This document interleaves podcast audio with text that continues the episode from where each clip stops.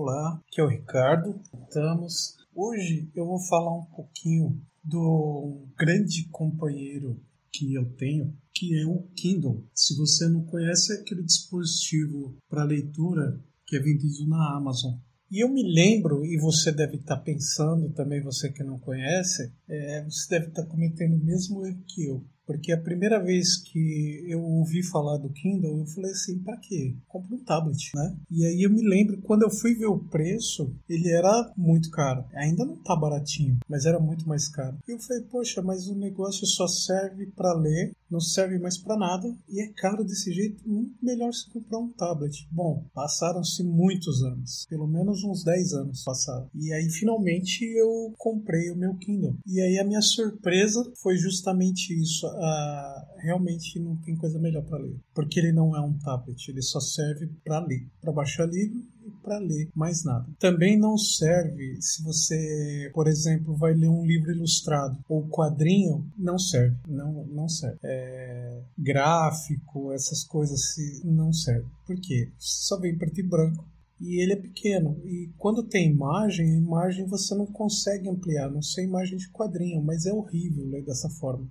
Ele é exclusivamente para leitura mesmo. Só que não tem coisa melhor para ler, porque a tela dele é feita com uma tecnologia que se chama EI, Electronic Ink tinta eletrônica, que é literalmente uma tinta eletrônica, porque a tela dele ela é revestida e polarizada. Ela não é que nem a tela do tablet que emite luz. Ela não emite luz. Ela é simplesmente polarizada como se fossem Imagina que fossem bolinhas microscópicas que tivessem um lado preto e o outro lado branco. Então, quando você polariza e transmite a, im a, a imagem das letras para ela, né, as bolinhas umas viram o lado preto para cima e outras continuam com o lado branco virado. E aí você vê como se fosse uma folha de papel mesmo. E você embaixo do sol, tá o sol claro como for, fica até melhor para ler. É como se você estivesse lendo papel, porque ela não emite luz e não gasta bateria praticamente a bateria. Para mim, como eu leio bastante, dura aí uma semana e pouquinho. Mas para quem lê assim normalmente, a bateria vai durar aí um mês ou mais, tranquilamente. Por quê? Porque a bateria só,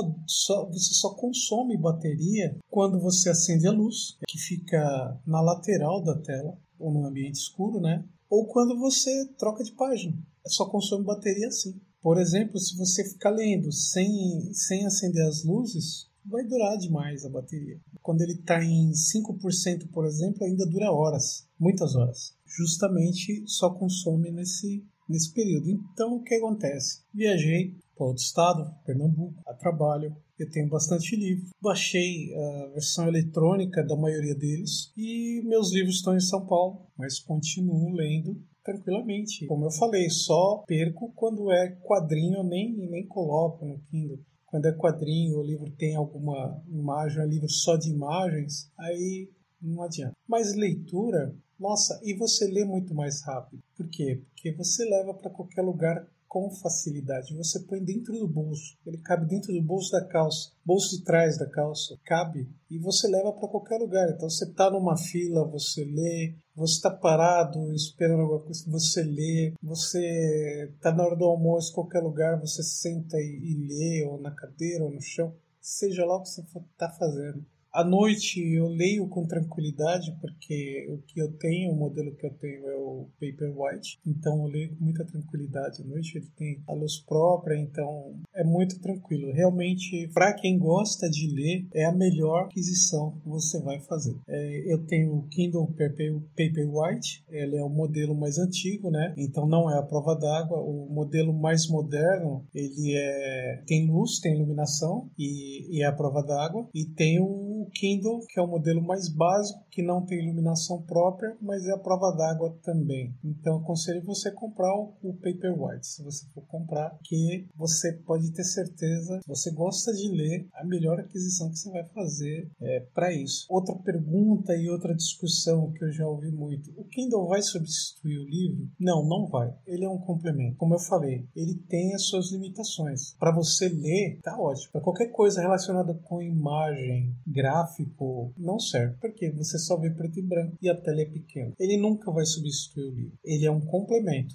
Então eu tenho, por exemplo, um livro da Martin Claret, uma edição do Sherlock Holmes, que é linda e é grande, é bem grossa mesmo. Não vai ser, eu não vou jamais levar aquele livro pra rua, por quê? Pra não estragar. O livro é tão bonito, a edição é tão bonita, mas também, como é uma edição bem grossa, é muito frágil, né? Então como é que você vai levar isso para um parque, por exemplo, ou para beirada de uma piscina para ler? Você não vai fazer isso porque você não tá maluco, né? E é onde entra o Kindle, entendeu? Tipo, você não vai levar também essa edição, que é um livro grosso, para para rua, porque não dá para ler em qualquer lugar. Por exemplo, você tá numa fila. Poxa, eu vou na lotérica, vou pegar uma fila. Você não vai levar esse livro porque fica difícil de ler, entendeu? Então, Kindle ele facilita a sua vida demais. É, nisso vai substituir o livro físico? Não. Talvez no futuro, quando inventarem essa tecnologia colorida, uma tela maior, mais com preço mais acessível, aí sim. Mas o livro físico é insubstituível, pelo menos por enquanto, com a tecnologia que nós temos hoje, não vai acontecer, né? Não vai acontecer tão cedo. Então,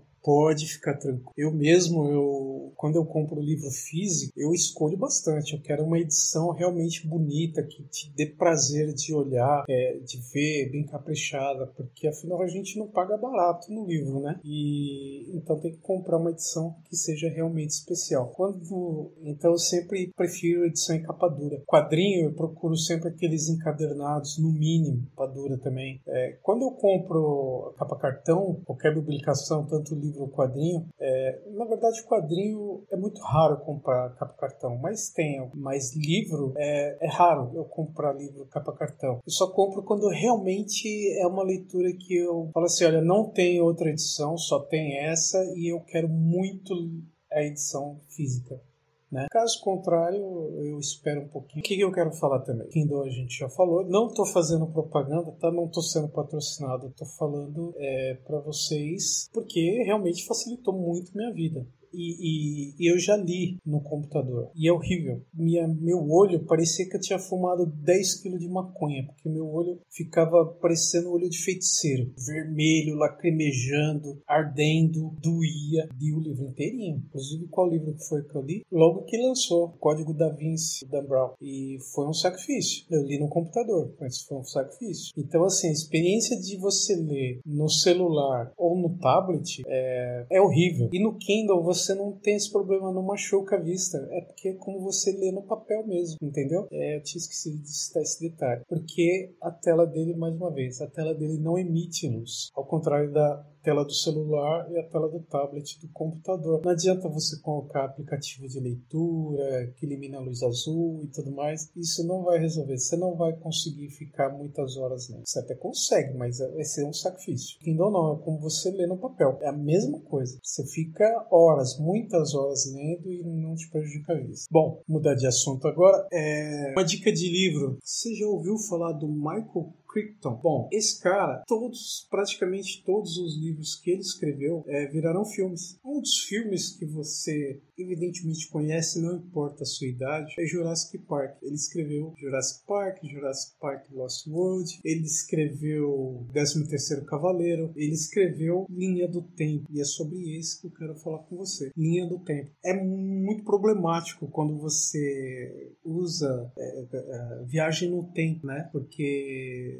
tem muitas possibilidades. Mas ele escreveu esse Linha do Tempo e é uma história que realmente assim é, é empolgante. Eu, você fica muito, você fica pulando assim, torcendo para as pessoas. O começo é meio devagar, meio maçante, né? Realmente eu, eu foi meio arrastado, as primeiras páginas foi meio arrastado, mas depois que engrena, você imagina, uh, o enredo é mais ou menos esse. estão fazendo um, uma escavação, ruínas antigas de um castelo medieval. De repente, são estudantes, eles pegam um pergaminho datado do século XV e tá lá um pedido de socorro do professor deles. E aí eles entram, aí que começa uma operação gigantesca de resgate para para irem atrás dele no tempo, né? Descobrirem primeiro o que aconteceu, irem atrás dele e resgatar ele porque ele tá pedindo socorro. Então, assim, é muito legal. É, é muito divertido, é, é, dá nó na mente, assim, em alguns momentos, assim, você fala, caramba, né? E você vai para a Idade Média, então é muito legal também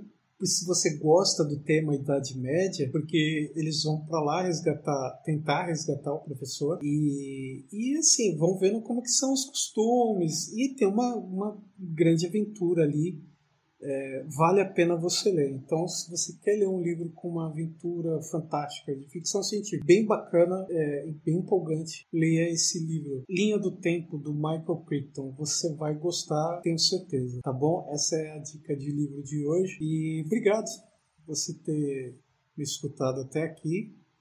E na próxima a gente fala mais um pouquinho. Tá bom? Tchau.